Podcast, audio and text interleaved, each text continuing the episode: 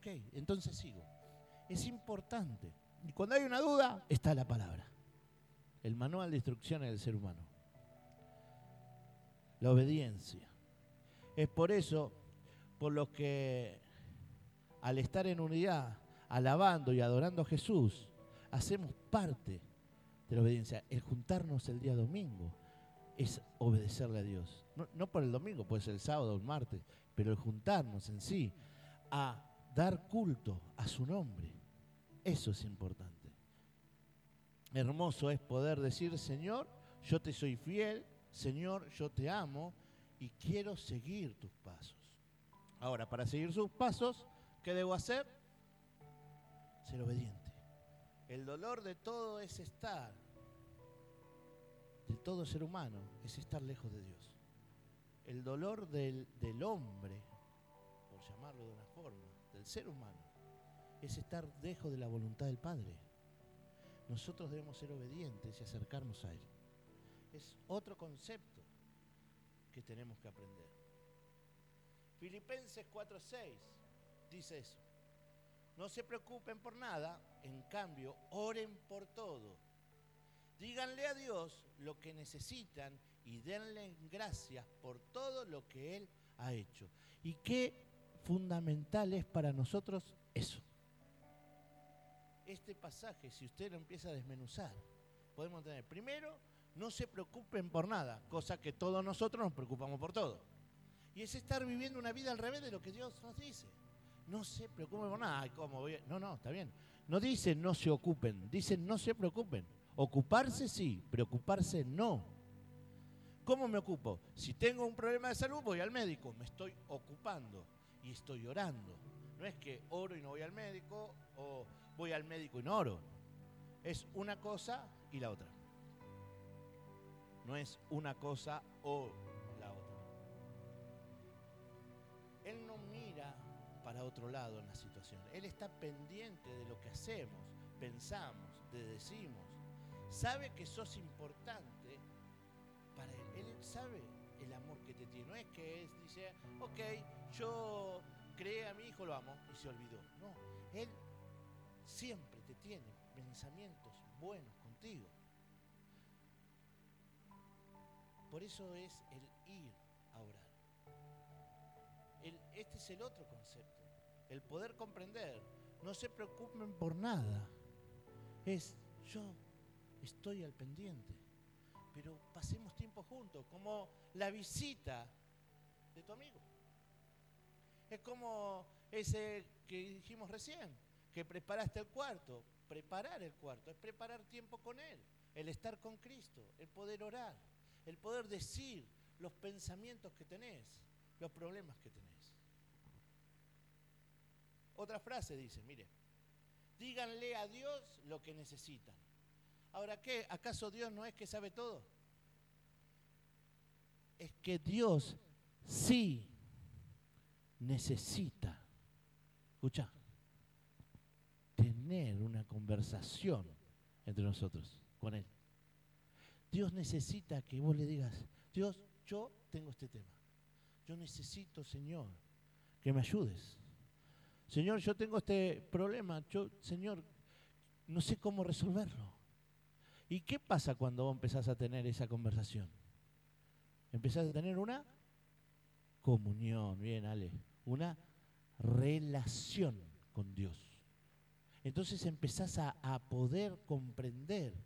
Y no solo decís, esto me encantó, o sea que ahora no voy al problema, también voy y le digo, no sabes las cosas lindas que me pasaron. No sabes, Dios, las cosas que he vivido hoy. Gracias porque me diste esto. Dios le encanta que le digamos lo que necesitamos, pero a Él le encanta que pases tiempo con Él. ¿Cómo vas a pasar tiempo con tu amigo o con tu amiga? O con las personas que van, con los hermanos de la iglesia. Ese mismo tiempo de la relación. Todos los seres humanos decimos, ay, no puedo estar sin estar tomando un café con otra persona para chusmear un poquito, para charlar. Bueno, es que tampoco podés vivir sin tener una relación con Dios. Eso nos pasa a todos, no, no es que le pasa a ustedes solos o estamos con el dedo acusador. Es que tenemos que aprender a estar con Él y entender que es lo mejor para nuestra vida. Porque recordamos, y como decimos siempre, los tiempos que estuvimos sin Él. Y eran tiempos malos, eran tiempos difíciles. Ahí sí que había soledad. Recuerden lo grande que es nuestro Rey. Por eso le damos gracias de todo. Es por eso por lo que predicamos a los amigos y a las familias y hablamos a nuestros compañeros de trabajo para que ellos puedan vivir lo que nosotros vivimos y poderle decir, no soy fanático, soy dependiente de un Dios que es el Rey de Reyes y el Señor del Señor. Y es un estilo de vida. Es la única forma de poder vivir. La generosidad de nuestro Dios es hermosa. Yo insisto con los animales, ¿no? Y ustedes fíjense qué hermoso que es Dios. Cuando vos estás solo o estás sola o, por una circunstancia, en ese momento, en una hora te quedaste solo y tenés un animal, una mascota, automáticamente lo primero que hace la mascota es acercarse. ¿Y qué te brinda? Amor. Ahora, yo sé que uno va a decir, bueno, es el animalito, para eso está. Podemos ver a Dios a través de ese animal. Es que te da ese afecto y ese amor, esa relación y esa comunión en los momentos difíciles. Él también te abraza de esa forma. Es que Dios nos ama y todo lo que hace, lo hace por amor a nosotros. Y eso no podemos no mirarlo. Isaías 26.3 dice, Dios hará vivir en paz a quienes le son fieles y confíen en Él. Ahora, ¿por qué al profeta Isaías le hace decir esto, no?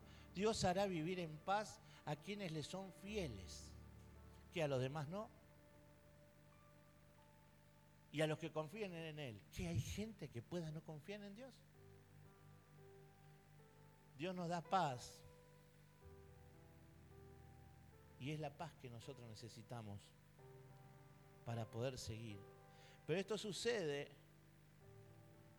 con quienes lo buscamos, con quienes reconocemos su señorío.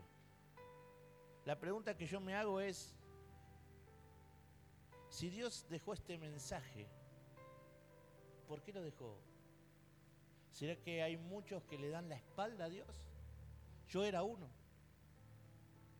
O sea, Dios nos dice, che, presta atención. La paz, mire, Dios hará vivir en paz a quienes le son fieles. Entonces, la importancia que te dice, che, me tenés que ser fiel porque vos me necesitas. Me tenés que ser fiel porque necesitas de mí. Tenés que ser obediente porque vos necesitas de mí.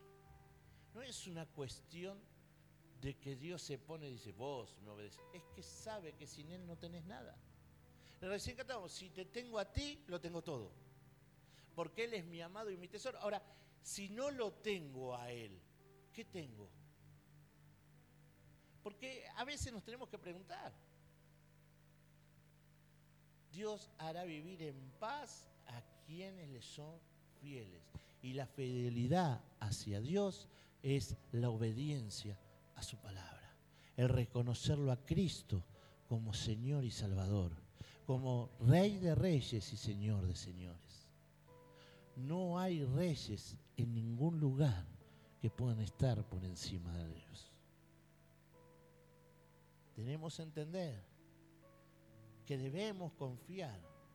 A los que confían en Él, dice también. ¿Por qué Dios deja expresado a través de Isaías este pensamiento también? ¿Por qué lo aclara?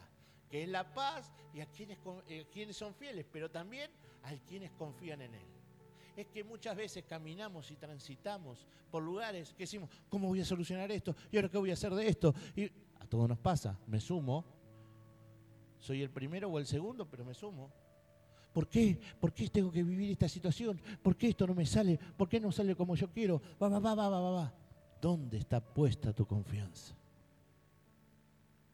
Porque si confías en Él, vas a tener que paz en tu corazón. Y vas a saber esperar los tiempos que Dios tiene preparados para tu vida. Pero si no tengo paz, es que no tengo confianza en Él. No confío. Mire, a veces uno vive tan acelerado que no repara de tener. Llama la atención a la pared y la lee como si nada lo hubiera dicho. No, no, no, no, esto no es para mí, esto es para confiar. ¿Cómo yo no voy a confiar? Y a los tres segundos estamos como el chavo quiero mi torta de jamón. ¿No? Es que necesitamos comprender que todo tiene su tiempo. Mientras estemos en paz, por ser obedientes a Dios y que confiemos en Él. Todo va a llegar, si es su voluntad y propósito. ¿Qué es confiar? Bueno, confiar en Dios es saber que Él siempre pensará algo para tu vida de muy buena manera. Tenés que saber que jamás Dios va a tener un pensamiento negativo contra vos. Nunca va a pensar mal. Siempre te va a sostener. Son tiempos preparados para vos de parte de Él. Son los tiempos de Dios preparados para tu vida. Confiar es esperar en Él, en sus tiempos, siendo agradecidos por lo que Él ya hizo. Nos quejamos de lo que no tengo, pero no agradecemos lo que ya hizo. Por eso decíamos, cuando me levanto a la mañana, y bueno, bueno, bueno, ya sé. No, no, no, no, no es un tema menor. Yo me levanto a la mañana porque Él me da la vida. Es soberano. Yo respiro porque Él me deja. Yo tengo un día más para poder hacer su voluntad porque Él quiere. Yo disfruto de algo que me agrada porque Él me deja. Tengo que agradecer lo que tengo esperando con amor y obediencia, en paz en mi corazón, lo que Él me dará. Pero no puedo obsesionarme con el futuro sin agradecer el presente. Cuando realmente pueda reconocer a Jesús como Señor en mi vida y entender que Él me dio mucho más de lo que yo merezco. Una vez se pone a pensar en el pueblo de Israel, ¿no? Y, cuanto más le daban, más desagradecido era. ¿Alguna vez alguno de ustedes vio caer maná del cielo? ¿Alguno de ustedes se le iluminó la noche acompañándolo Dios.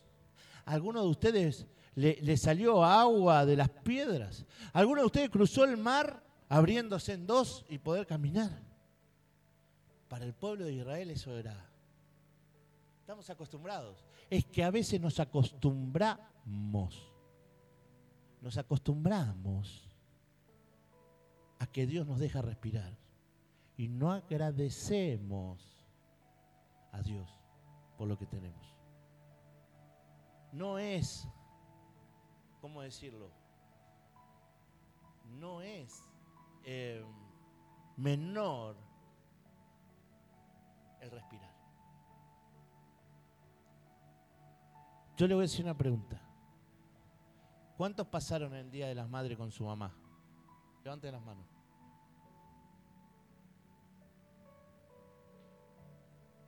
este último, digo, ¿ah? Este último. Ok. ¿Cuántos no tienen a su mamá? No está. No, no es que estoy siendo malo. Es que digo, aprovechar a nuestras madres, aprovechar lo que Dios nos da en el tiempo que tenemos, es darle gracias a Dios.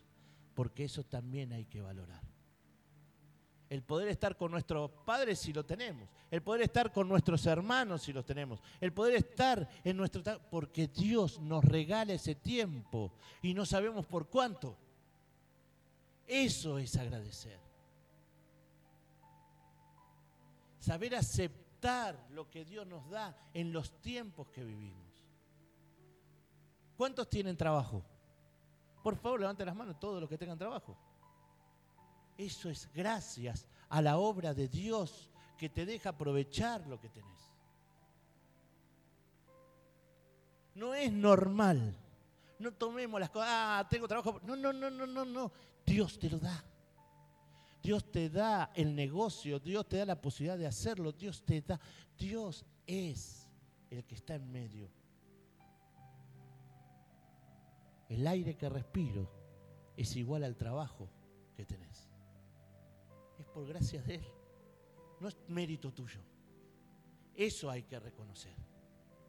No, porque mi currículum, tu currículum dice lo que Dios permite que es. Mira, agarra tu currículum y anota todo lo que hiciste en tu vida, ¿no? Para poder tener un trabajo.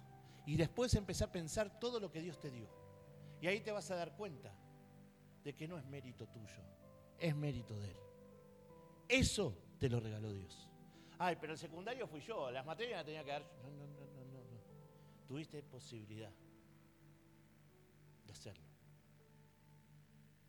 Ser agradecidos. Mire, ya estamos terminando. El Salmos 4, 8. Mire lo que dice. Es un pasaje que todos lo conocen. En paz me acostaré y asimismo dormiré, porque solo tú, Jehová, me haces vivir confiado. Todos lo dicen de memoria, ¿sí o no? ¿Cuántos lo dicen? Pa, me acostaré y así mismo dormiré. ¿Ok? ¿Sí o no? ¿A usted le parece que esto es sencillo? Claro, es sencillo porque tengo un techo caliente, porque tengo comida, tengo trabajo, porque me doy los gustos que quiero y si quiero me enojo y digo así con la cabeza, no, hoy no hago nada, ay, hoy tengo fiaca. Hoy esto no lo hago porque permítanme ponerme de ejemplo. En paz me acostaré. Durante muchos años de mi vida no sabía lo que era eso. Y hablo de mi vida de adulto. He tomado muchas decisiones que no eran correctas. Y durante muchos años de mi vida dormía con un arma abajo de la almohada, porque no sabía lo que me iba a pasar. Yo sé lo que es vivir sin paz y que no sabes lo que te puede llegar a pasar mientras estás durmiendo. Yo escuchaba cada microsegundo un ruido diferente, las frenadas de los coches porque no sabía qué me iba a pasar. Entonces, para mí, en paz me acostaré es un milagro. Porque en paz hoy duermo. Hoy me cargan. como ron carnal. Y yo por dentro digo, no sabes cómo descanso en paz me acostaré, porque tengo paz.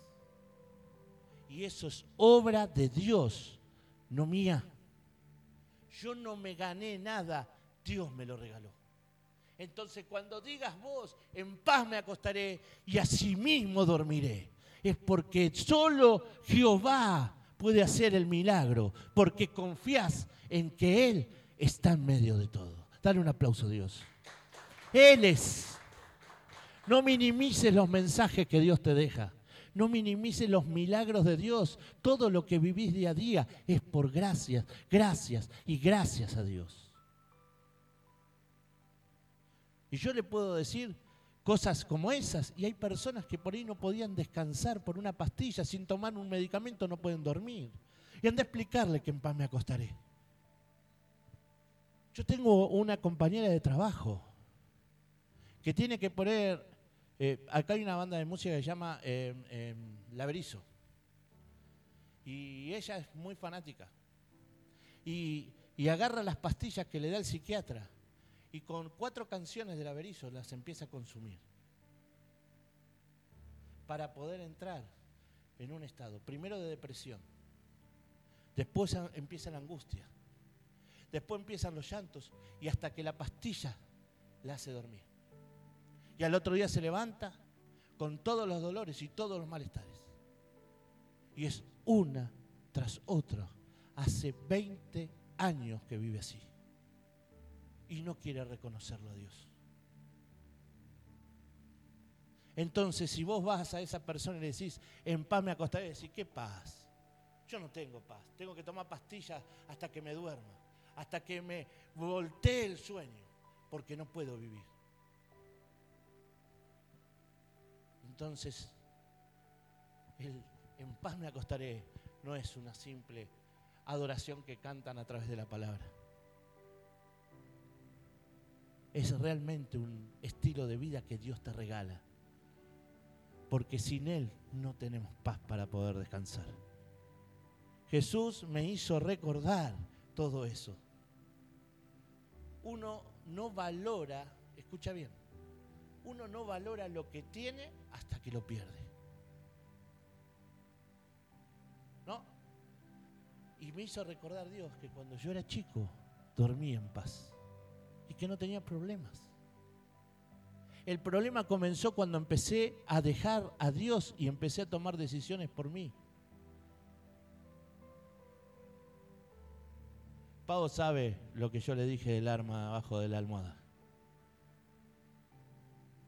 No es mentira. Es una situación. Entonces, Dios me lleva y te dice, hijo, fuiste feliz conmigo, me dejaste. Pero desde que volviste, te demuestro mi amor constante y te abrazo. Y te digo que vas a descansar en paz y que vas a dormir ¿Sabe por qué? Porque solo yo, Jehová, te hace vivir confiado, tranquilo y en paz. No hay paz, familia, lo que ven grabado, lo que tienen hijos, lo que tienen vecinos, lo que tienen compañeros. Nunca va a haber paz en tu vida si Cristo Jesús no está en ella. Es una realidad. En que entender y comprender lo que Dios nos regala es saber entender que uno es feliz porque Cristo nos hace feliz. Uno es alegre porque Cristo te da alegría. Uno vive porque Cristo te da la posibilidad. Para que todos los días nos podamos arrepentir y para que todos los días podamos decir, Señor, así como he vivido, no quiero vivir. Yo quiero servirte, yo quiero amarte y úsame así como antes me usaba el mundo, ahora usame vos para tu gloria y para tu honra. Eso es ser agradecidos a Dios.